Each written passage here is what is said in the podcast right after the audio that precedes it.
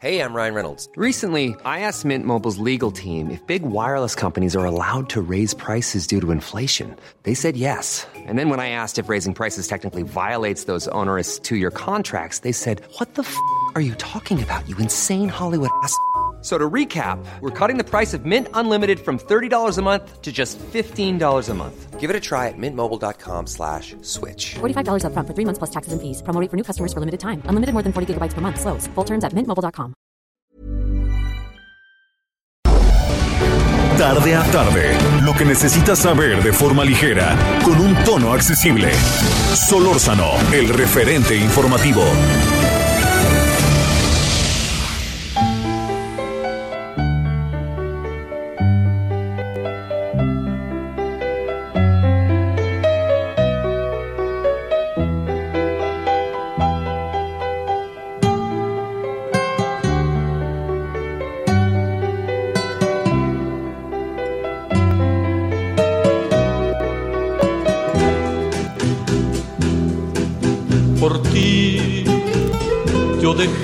De pensar en el mar. Por ti yo dejé de fijarme en el cielo. Por ti me ha dado por llorar como el mar. Me he puesto a sollozar como el cielo. Me ha dado por llorar. Por ti la ternura se niega conmigo. Por ti la amargura me sigue y la sigo. Por ti me estoy volviendo loco de celos. Bueno, hemos eh, querido empezar hoy con Oscar Chávez, que, eh, pues bueno, un, un personaje que tuvimos la oportunidad de conocer hace, pero muchos, muchos años un personaje, fíjese que es muy paradójico, ¿no? O sea, él cantaba a la crítica total, era un crítico de la vida del país, del status quo, de los medios de comunicación. Y ahora todo el mundo anda llorando por él, pero bueno, así funciona a veces la vida. Lo cierto está en que Oscar Chávez era un personaje maravilloso y lamentablemente falleció pues en medio de esto que es un asunto brutal que es el coronavirus.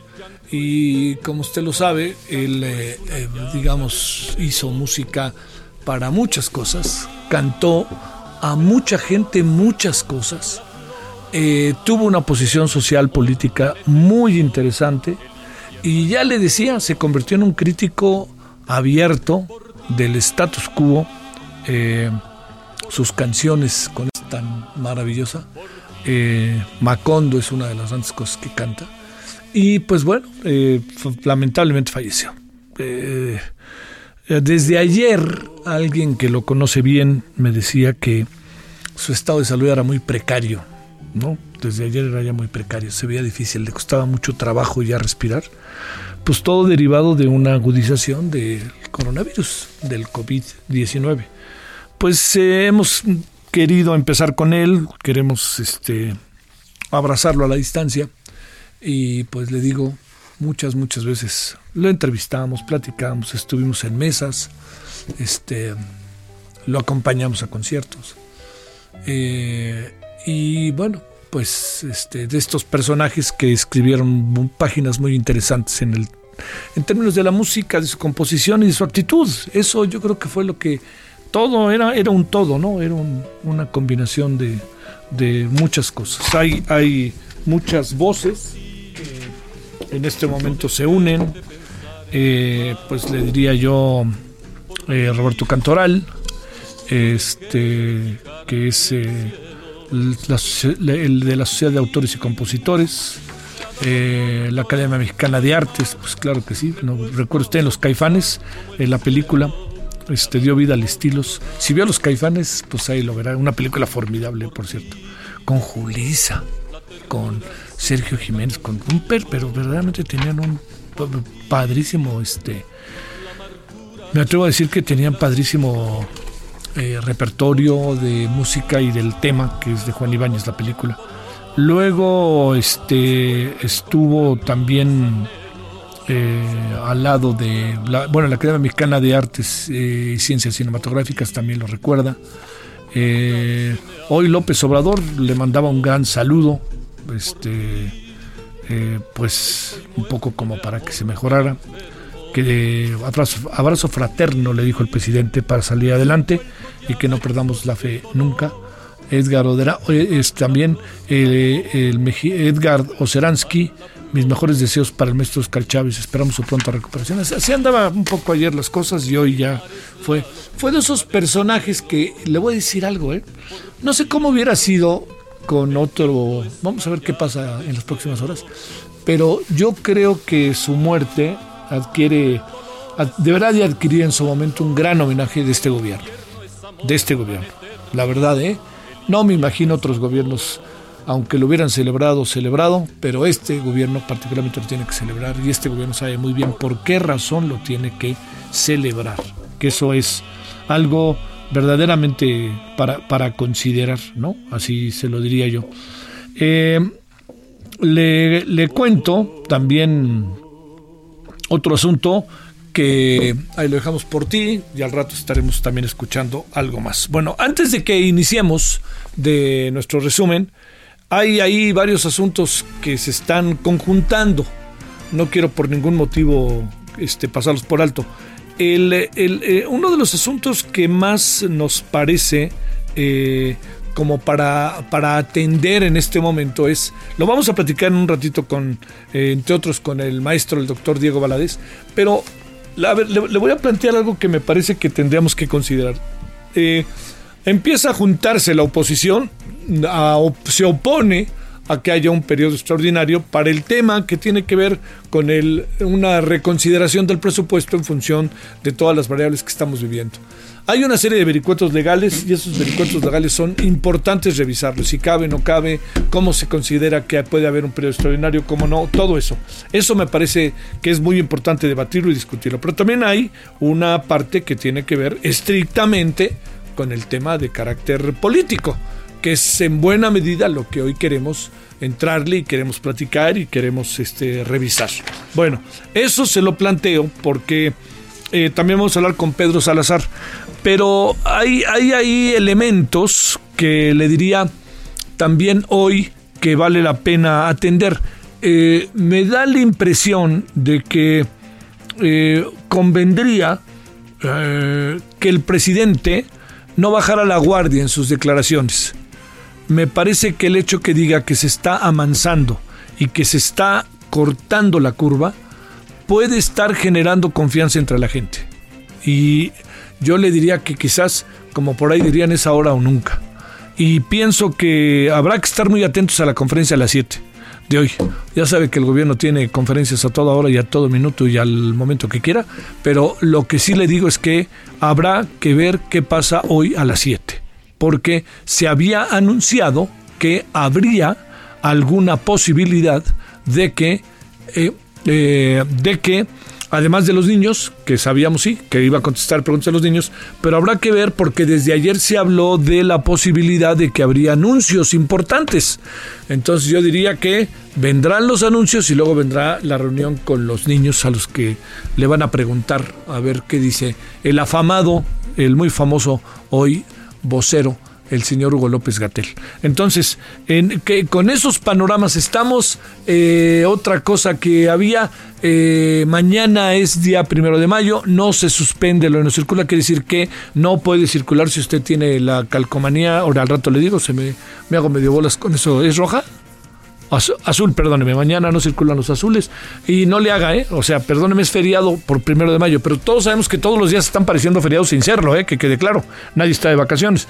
Pero habrá gente que hacía trabajo desde oficina o habrá gente que no le quedaba de otra que salir, que seguramente mañana no trabajará o presumo, ¿no? Por razón de que es primero de mayo y más se ha venido trabajando este así cotidianamente.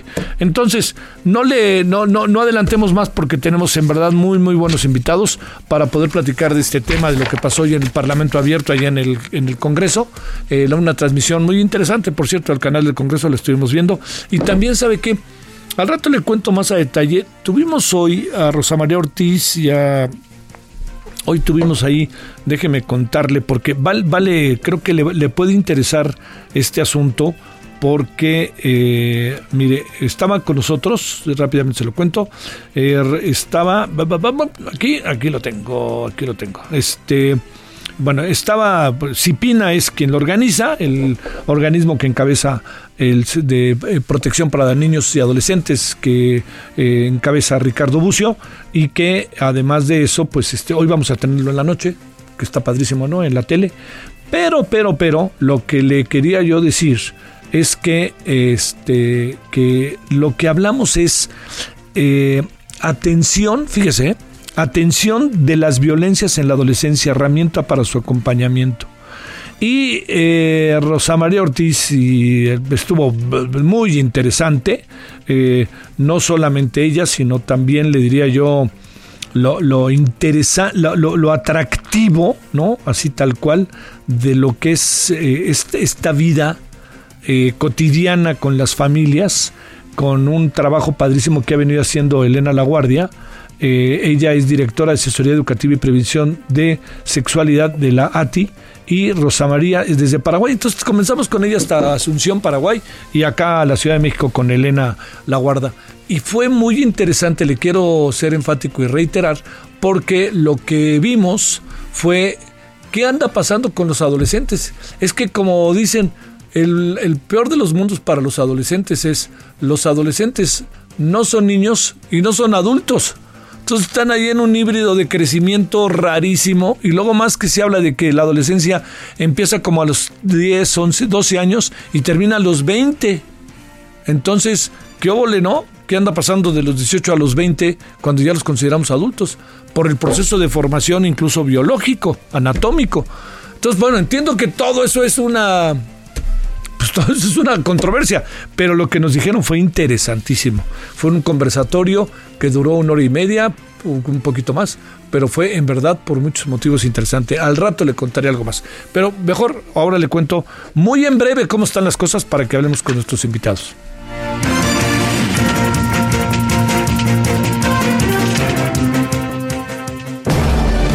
Solórzano, el referente informativo. Bueno, al momento van eh, 17.799 casos positivos de COVID-19 activos en los últimos 14 días son 5 mil. Ojo con eso, ¿eh? Para que usted la curva de crecimiento. ¿Cuál achatamiento? Con todo respeto, presidente. ¿Cuál achatamiento? No hay. Aquí la curva va cada vez más en ascenso. Hay más de 50 mil casos negativos y 13 mil 263 sospechosos. La Ciudad de México es el epicentro de la pandemia. Estamos en 4.782 y 389 defunciones.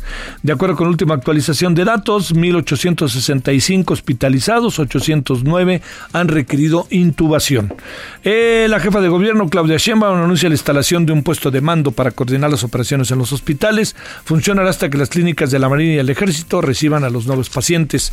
El medicamento Remdesivir mostró resultados positivos en enfermos de COVID-19, informó el laboratorio estadounidense Gilead. Se trata de un medicamento desarrollado originalmente para el ébola, pero nunca fue aprobado, aprobado rectifico, para tratar alguna enfermedad. Los resultados fueron publicados la semana pasada en el sitio de internet de la Organización Mundial de la Salud. La economía mundial entró en una fuerte, fuerte recesión producto de la pandemia del coronavirus. Aquí en México el Producto Interno Bruto cayó 1.6% durante el primer trimestre del año. Déjeme decirle, esto, esto, es, esto no, no, ahora sí que le dirán no está nada bonito. Mire, enero, febrero, marzo, primer trimestre del año. Ya, ya traíamos los efectos del coronavirus, ¿eh?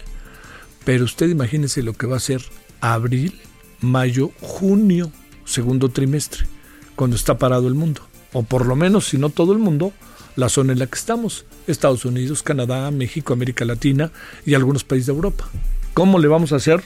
Ahí está la pregunta para quien, pues este, sí pudo haber sido peor, como dijo ya el presidente, pero quién sabe, presidente, cómo nos ve en el segundo trimestre. ¿eh? Bueno, vamos a ver. Eh, en México el Producto Interno Bruto entonces cayó 1.6, eh, en comparación con el año pasado la caída fue del 2.4. del año pasado.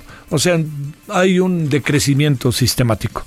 Luego de que el secretario de Hacienda Arturo Herrera afirmara que México no cuenta con el estímulo fiscal suficiente que tiene Estados Unidos para ayudar a empresarios y trabajadores.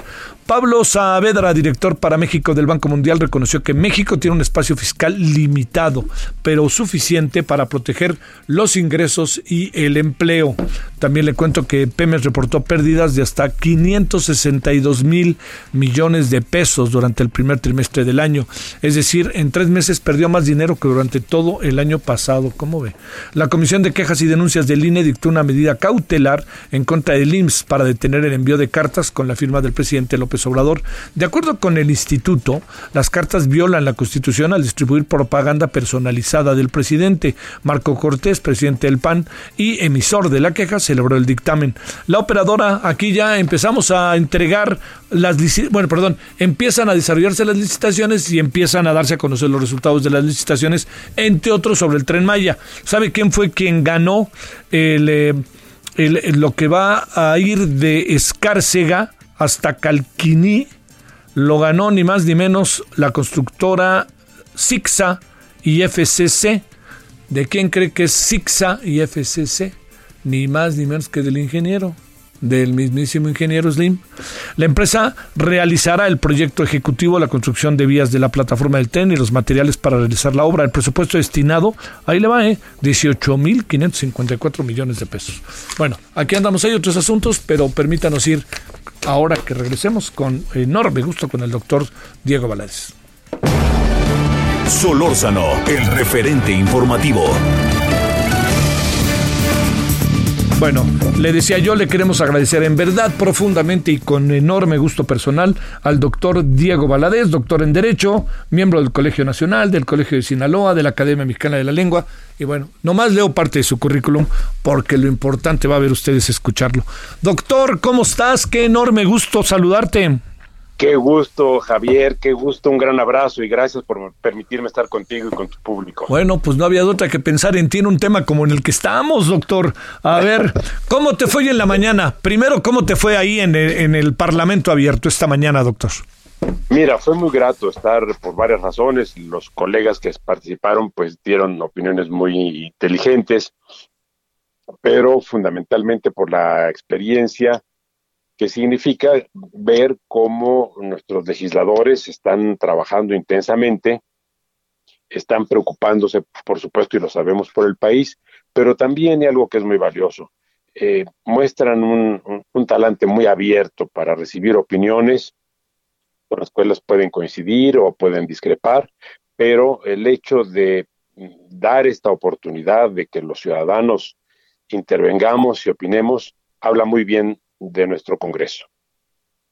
Estamos y por qué se ha inevitablemente hasta politizado un asunto de esta naturaleza.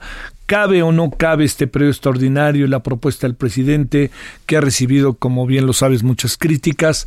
Exactamente em, plantearía, doctor, ¿cuál, es como el justo medio para entender lo que pasa y por qué inevitablemente se piensa en si se aceptara la propuesta del presidente en una concentración del poder y discrecionalidad.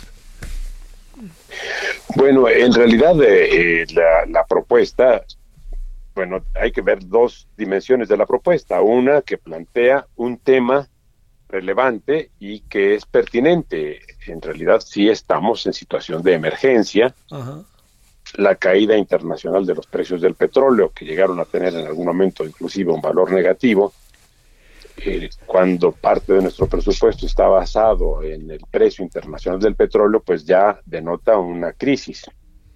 Y por otra parte, el fenómeno del COVID-19, no solamente en México, sino en todo el mundo, está representando un problema económico de eh, alta magnitud. No, tal vez no hemos tenido nunca una experiencia como la que estamos viviendo ahora.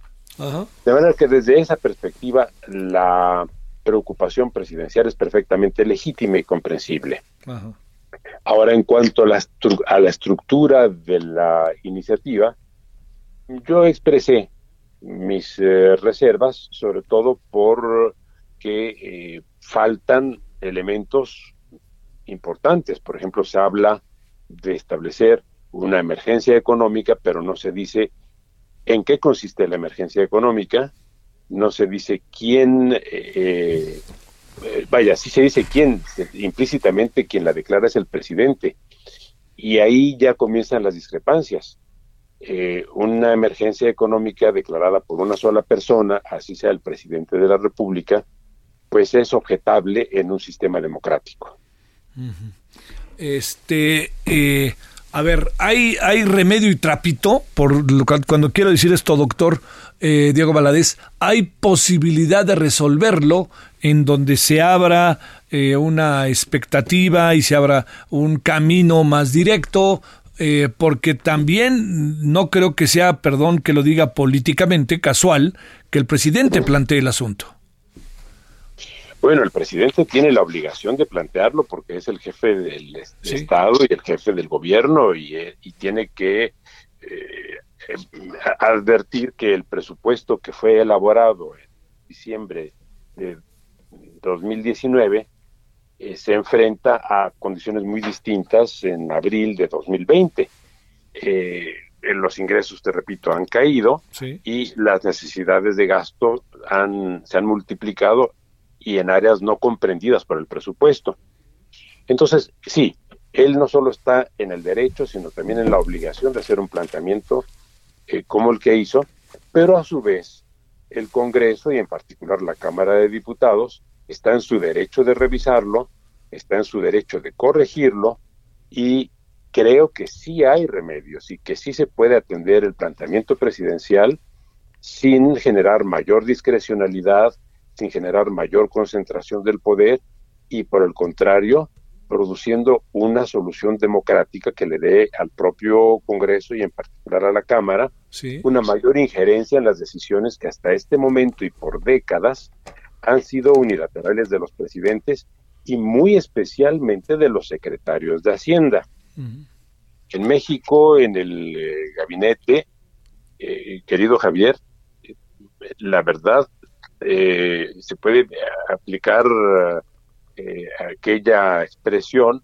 de que todos son iguales, pero hay unos más iguales que otros.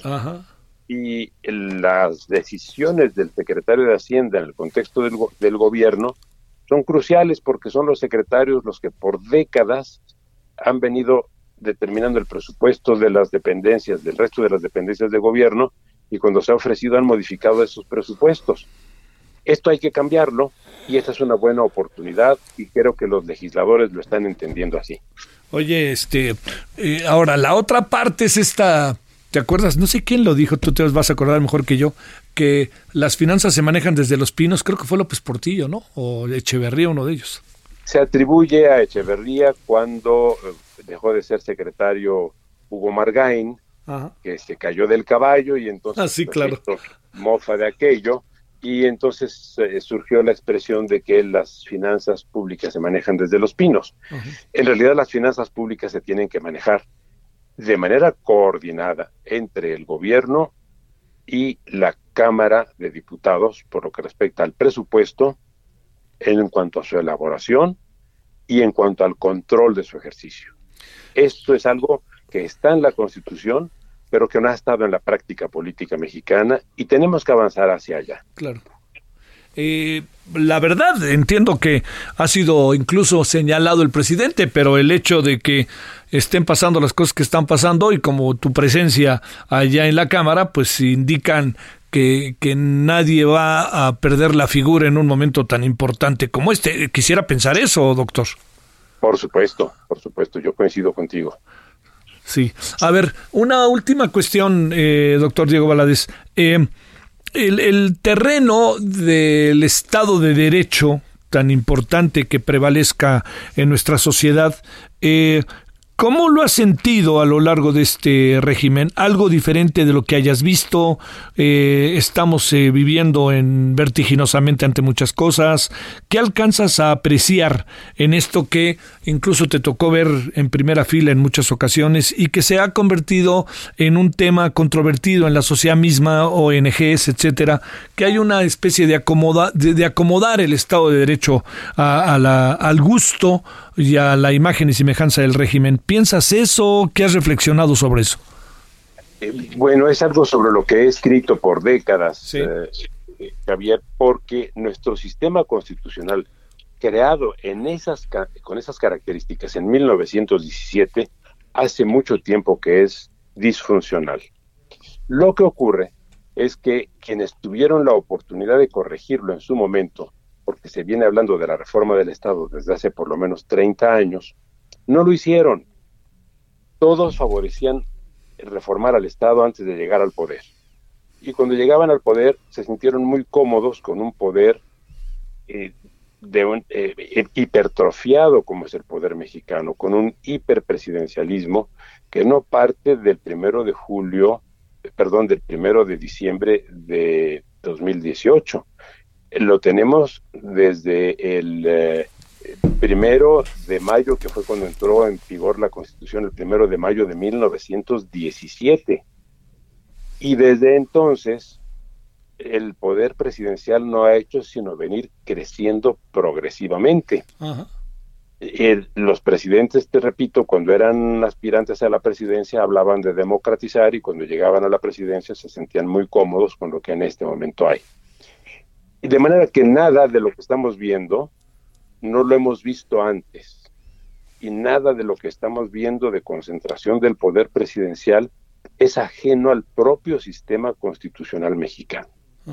De manera que a lo que tenemos que avanzar, y eso es lo que creo que se está haciendo cada día más ostensible, es hacia una nueva forma de diseño del poder en México, estableciendo sobre todo mayores controles políticos porque en este momento no los hay. Esta iniciativa puso sobre la mesa justamente esa ausencia de controles, porque ya en este momento, y, desde el, el, presidente López Portillo, que fue quien elaboró eh, las bases de lo que es en este momento la ley de presupuesto, el gobierno asumió la facultad de reformar el presupuesto elaborado por la Cámara de Diputados sin el conocimiento ni el consentimiento de la Cámara. Se limitaban simplemente a informarle a la Cámara que habían modificado las partidas que los diputados habían aprobado muchas veces desvelándose hasta altas horas de la noche.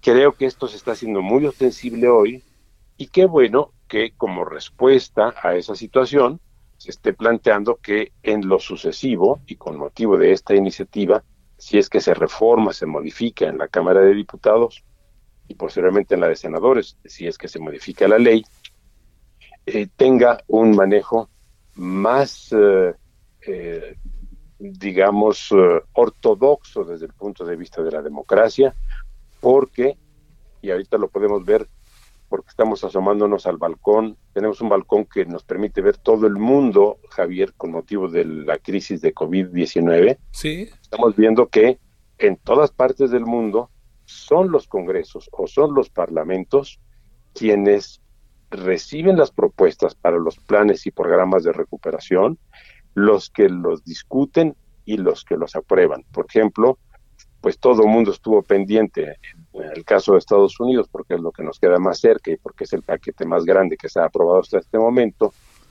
de nada menos que dos trillones de dólares, donde se tomaron las decisiones fue en el Congreso estadounidense, en la Cámara de Representantes y en la Cámara de Senadores. Y eso es lo que pasa en todo el mundo. No tenemos por qué ser la excepción y qué bueno que lo estamos discutiendo. Eso también se lo tenemos que agradecer al presidente porque puso el tema sobre la mesa. Sí. Doctor Diego Valadez, como siempre, la oportunidad de conversar contigo. Te lo agradezco muchísimo, doctor. Gracias, Javier. Un saludo muy cordial. Igualmente para ti. Gracias, doctor. El doctor Diego Valadez, con quien he tenido buenas conversaciones, en verdad. Es un gran, gran personaje. Una, una, además, perdón que lo diga, ¿no? En esto se junta la capacidad y el ser buena persona. Ese es un ejemplo. Bueno, vámonos a la pausa. Son las 17.30 en la hora del centro. Día del niño. Felicidades a los niños, a las niñas, pero yo diría que también felicidades a los adultos, a los a los mayores, en fin, pues todos pasamos por ahí, ¿no? Y siempre tenemos un grato recuerdo de la infancia, este, los mejores recuerdos yo los tengo pues, con mi familia, seguro, con mis hermanos, hermanas, con las, los de la cuadra, ahí los de la calle de Cincinnati Yo estaba en el 63, los de Boston, los de Baltimore, los de Cleveland, los de Atlanta, que ya estaban empezando muy lejos porque estaban a dos cuadras, ya estaban lejos donde estábamos, este, a muchos, muchos queridos que fue, fue fundamental en la vida y la escuela, en la escuela, ¿no? que fue clave. Bueno, vámonos a la pausa entonces. Felicidades niñas, niños, sé que no nos están escuchando, pero si por ahí de casualidad está escuchando su papá, su mamá o alguien en el radio, dígales, este, me están felicitando a mí, ¿eh? que quede claro. Bueno, pausa. El referente informativo regresa luego de una pausa. Estamos de regreso con el referente informativo. Amigos, gracias por continuar con nosotros. ¿Saben ustedes cuántas veces nos llevamos las manos a la cara? Bueno, casi ocho veces por minuto, ¿eh? para ser más exactas. Así es que hay que evitarlo, hay que protegernos del coronavirus y hay que cubrir ojos, nariz y boca. ¿De qué podemos platicar en este momento, mi querida Adri Rivera Melo? ¿Cómo lo hacemos? Pues de máscara hospitalar, Moni. Esta máscara está certificada por los más importantes organismos sanitarios en el mundo y ya está siendo distribuida en México. Importante Sí. recalcarle a todo el público que siempre que les sea posible se queden en casa, que no salgan a la calle sin la protección de la máscara hospitalar y que se cercioren de que están utilizando la original que está fabricada con la mica especial. Hay que tener mucho cuidado de verdad Sí. porque hemos visto en las noticias y en redes sociales prácticas insalubres que van desde reciclar mascarillas y cubrebocas para venderlas hasta casos más sonados como donación de material a instituciones de gobierno que se rompen con tan solo tocarlas. ¿Qué tal, no? La máscara hospitalar es lavable, se lava con agua y con jabón o con alcohol también. Y su mica tiene garantía de hasta seis meses Excelente, de durabilidad. excelente. Seis meses. ¿Es la original? Esta es la original. Sí. De hecho, esta es la máscara que se utilizó en Wuhan, China, con muy buenos resultados en el combate a la pandemia, Moni. Así es Así que es. aprovechen y llamen en este momento al 800 230 o pueden entrar a hospitalar.mx, realicen su pedido mientras haya existencia, ya que en la adquisición de un paquete con cuatro máscaras hospitalar van a recibir gratis un kit de SOS Protect que está compuesto por un gel bactericida que es especial para las manos Sí. y un rolón que les va a proteger su nariz y su boca. Es excelente este paquete, a ver otra vez. Vale la pena. Sí, sí. Con cuatro máscaras hospitalar reciben gratis un kit de SOS Protect compuesto por un gel bactericida especial para manos y un rolón para proteger nariz y boca. Y- Ese va de regalo. Fíjate, y además te dura seis meses cada máscara, está excelente. Llamen en este momento 800 23 mil o entren a hospitalar.mx. Perfecto, muchas gracias, Adri. Continuamos. Solórzano, el referente informativo.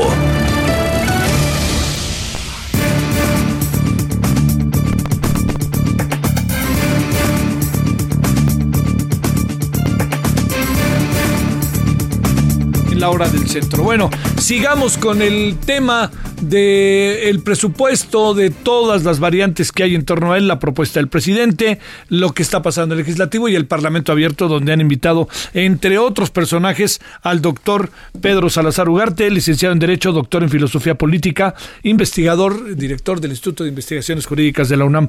Doctor Pedro, ¿cómo has estado? Gusto en saludarte y agradecido de que estés con nosotros. Muchas gracias, Javier. En verdad, gracias por la invitación. He estado a pesar de los pesares bien, ¿no? Sí, y claro. espero que tú y tu auditorio también. Entonces, este, ahí vamos. Oye, este, ¿cómo? eh, te- te- ya sabes para qué te convocamos, pero no quería dejar de preguntarte, ¿cómo, cómo va el instituto en plena pandemia? Entiendo que no está fácil, pero este, ¿cómo van las cosas y cómo tú como director has podido llevar ahí el, el- el proceso, habiendo tanto trabajo que hay al interior del instituto, no solamente en lo que corresponde a la docencia, sino también la investigación y las muchas asesorías que dan, ¿eh? Mira, sin exageraciones, creo que te puedo decir que bien. La verdad es que el cuerpo directivo y el cuerpo académico e incluso el administrativo han estado a todo lo que da, adaptándose pues a las nuevas maneras de hacer las cosas. Ajá. No hemos parado ninguno de nuestros diplomados, cursos, especializaciones y doctorados, que eso ya era un gran reto. Ajá. Eh, por otro lado, pues no todas ni todos pueden estar en un confinamiento equivalente, pues eso cambia dependiendo de la circunstancia familiar, ¿no? Sí. Pero la gran mayoría de los colegas sigue produciendo mucho e institucionalmente tenemos una agenda muy clara. Hemos sacado ya siete cuadernos sobre el COVID y el derecho, ¿no? que eso es una cosa. Eh, participamos de una manera muy activa en una alianza fuerte con colegios de abogados y despachos de abogadas y abogados para una plataforma de asesoría jurídica gratuita que parece que está teniendo, pues digamos, mucha incidencia porque cualquier persona puede acercarse ahí para recibir orientación en materia laboral, eh, familiar, fiscal, mercantil, y, y, y ahí se sumaron un conjunto muy amplio de abogadas y abogados que generosamente y de manera totalmente gratuita pues se involucraron en ese proyecto. Tenemos seminarios, cursos, actividades nacionales e internacionales permanentemente abiertos, es decir, seguimos y además hemos tenido, Javier, esto es increíble, dos claustros académicos que son muchos más de los que tienes en un periodo trimestral, con todo el personal académico, con más de 120 participantes el segundo. O sea, eh, en fin, el instituto está, está vigente, está activo y por supuesto, pues también está queriendo regresar a nuestras instalaciones en Ciudad sí, Universitaria. Pues sí, pues sí, pues sí, con todo lo que esto significa. Oye, ¿cómo te fue en la mañana? Porque incluso había leído el documento, en verdad, muy interesante, muy reflexivo que dieron a conocer en el Universal. La verdad que te lo digo, Pedro, tú y otros este, colegas. Eh, ¿Cómo fue en la mañana? ¿Qué piensas de lo que pasó? ¿Hacia dónde podemos llegar? ¿Qué has estado dándole vueltas de esto? Mira, a ver, me fue bien en el sentido de que la verdad es que las formas, los modos, los tiempos fueron los que permitieron plantear las cosas bien. Sí, sí, Yo, sí, la verdad, sí le reconozco a las diputadas y a los diputados una disposición que además fue convocada por ellos, no la buscamos nosotros, ¿no? Ajá. Eh, eh, en lo personal, además, sentí que hubo, pues, y espero que así ha sido, apertura a escuchar los argumentos que, que pues, fueron planteados, buenos, malos, pero a escucharlos. Y a ver, Javier, a mí mi preocupación más grande es que el legislativo esté paralizado. Esa es mi preocupación más grande. A mí, que hoy haya habido esto y que se anuncie que van a sesionar de nuevo, y yo espero que sesionen no solo para seguir discutiendo y eventualmente aprobando iniciativas del presidente, sino una agenda legislativa propia. Eso sí me tiene a mí muy preocupado, porque mira, cuando el poder legislativo y el poder judicial se aletargan, la historia nos indica que gana mano el ejecutivo, ¿eh?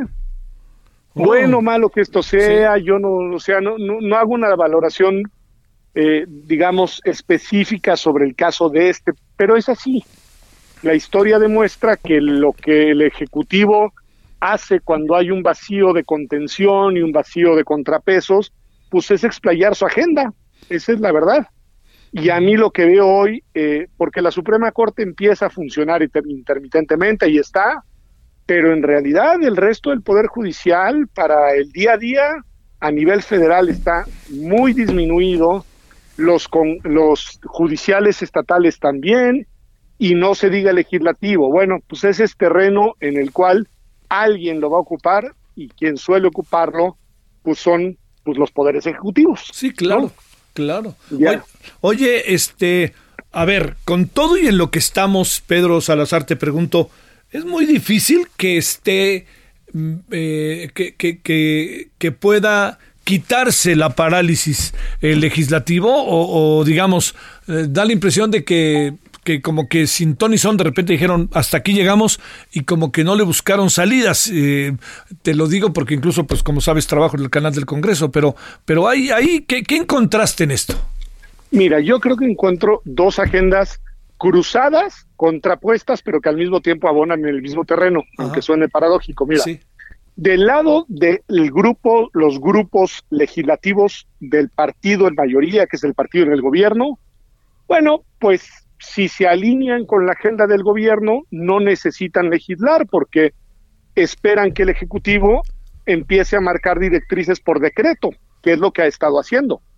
Es decir, al final, si lo que voy a hacer es secundar lo que el Ejecutivo me proponga, y si no sesiono, de todos modos, el Ejecutivo ya su agenda, ahí va. Y del otro lado, hay, desde mi punto de vista, un cálculo muy errado, Javier, que es el cálculo de las oposiciones de pensar precisamente eso, que como el partido en el gobierno tiene mayoría legislativa, mejor no darle la posibilidad de que sesionen y avalen todo lo que proponga el Ejecutivo. Lo paradójico es que a final de cuentas llegamos al mismo resultado. la agenda gubernamental se va a terminar convirtiendo en norma, ya sea por decreto o ya sea por aval legislativo. Eh, yo creo que no hay ningún impedimento ni constitucional ni legal, no hace falta una reforma constitucional, como se decía hace algunos días, para que con una interpretación, lo que los abogados llamamos evolutiva, perdón que sea tan aburrido con eso, pero pues, evolutivo es, pues hay una norma, cambió la realidad, interpreto la norma conforme a la nueva realidad, lo digo muy rápido. Hay una norma que dice las sesiones serán presenciales.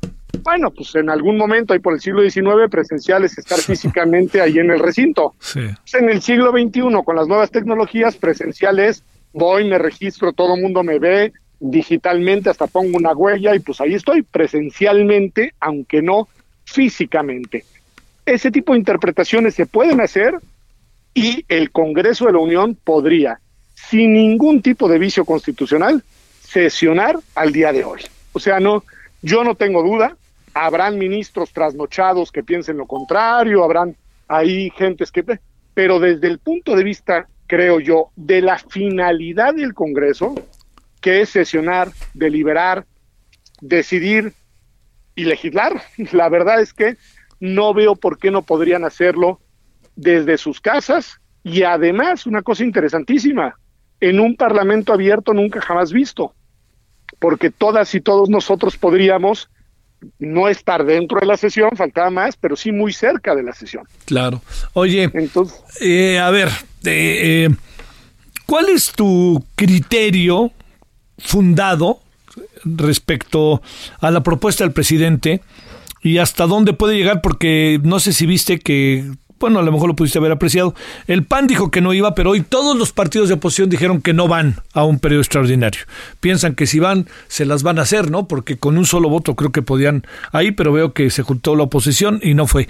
¿Cuál sería ese criterio con el que tendríamos que ver esto a lo que fuiste a hablar hoy en la mañana? Bueno, desde tu casa, pero que hablaste hoy en la mañana, Pedro.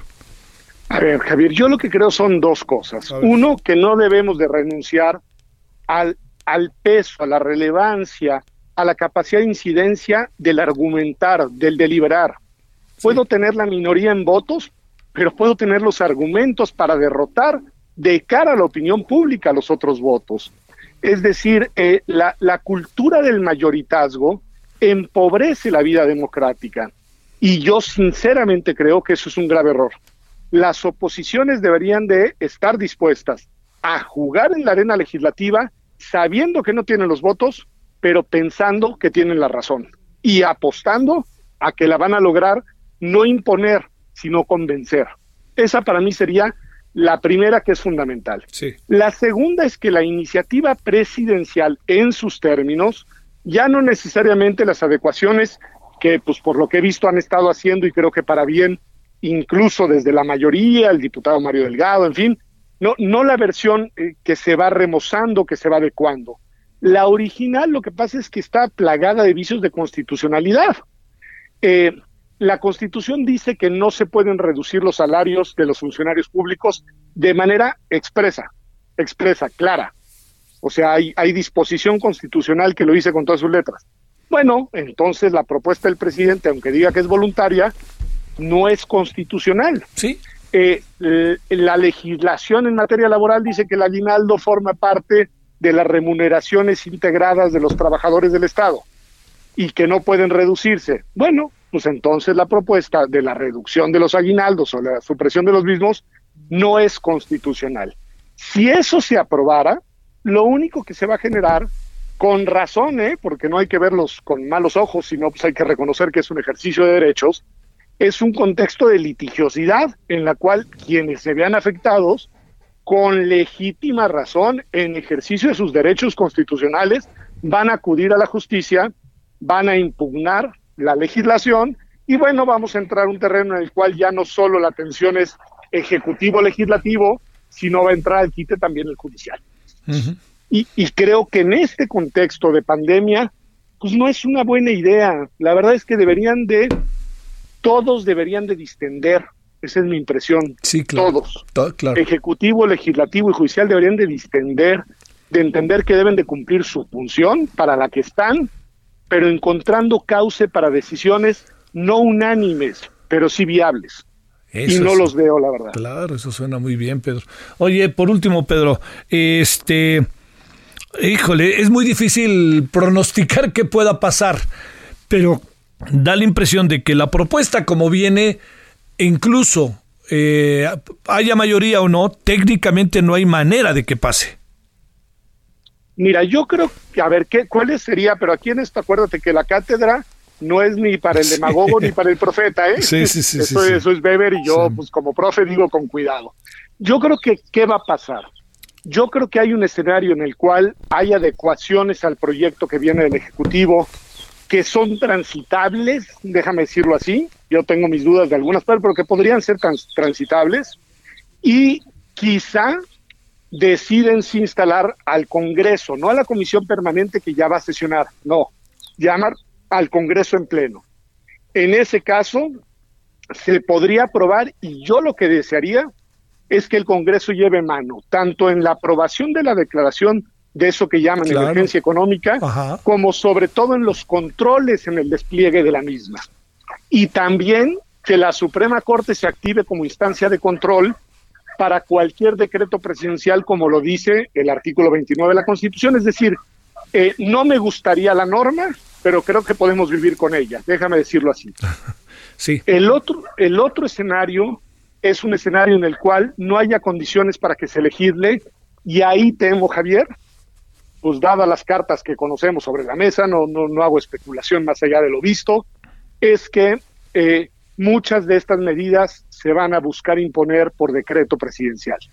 Y es el peor de los mundos, porque es cuando el legislador se salió de la mesa y dejó que el Ejecutivo despliegue su agenda.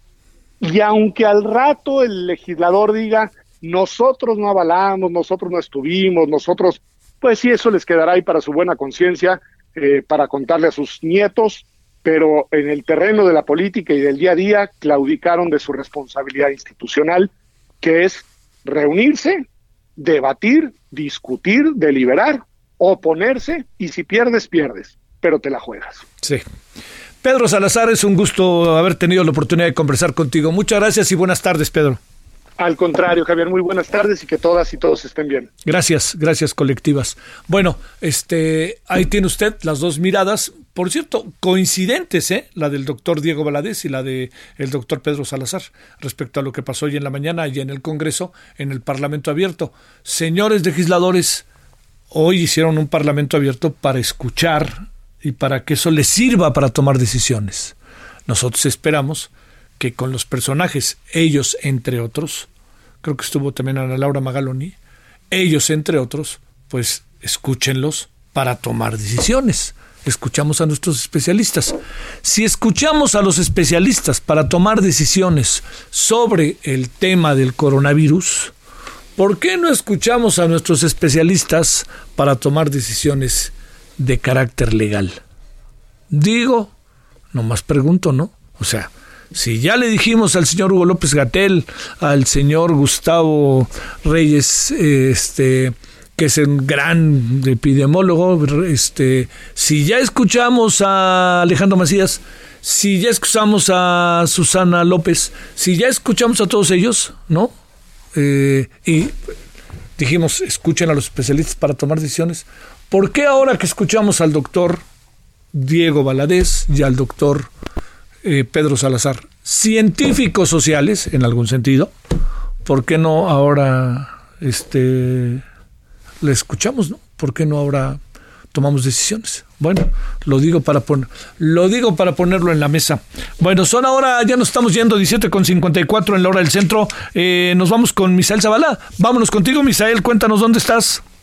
Eh, en el Senado de la Javier, eh, pues 26 legisladores de oposición, es decir, senadores y diputados federales de Acción Nacional, del PRI, del PRD y MC, conformaron ya un bloque que ellos mismos llamaron de contención, en el que eh, pues cerraron filas para impedir que se convoque un periodo extraordinario de sesiones y con ello frenar la iniciativa presidencial para modificar el presupuesto de egresos por la emergencia sanitaria. Los cuatro partidos eh, de contención firmaron un documento en el que advirtieron que en la sesión de mañana de la Comisión Permanente votarán en contra de que se vaya un periodo extraordinario y eh, pues calificaron innecesaria la propuesta del presidente Andrés Manuel López Obrador de modificar el presupuesto, acusaron que la iniciativa de López Obrador promueve la opacidad, ya que no establece límite de recursos que se pueden reasignar. Con esto Morena y sus aliados están a un solo voto para que alcancen las dos terceras partes para aprobar un periodo extraordinario y pues Javier, esto pinta para una dura batalla mañana en el Congreso de la Unión, donde iniciará eh, la comisión permanente y bueno, pues este es, este es el reporte.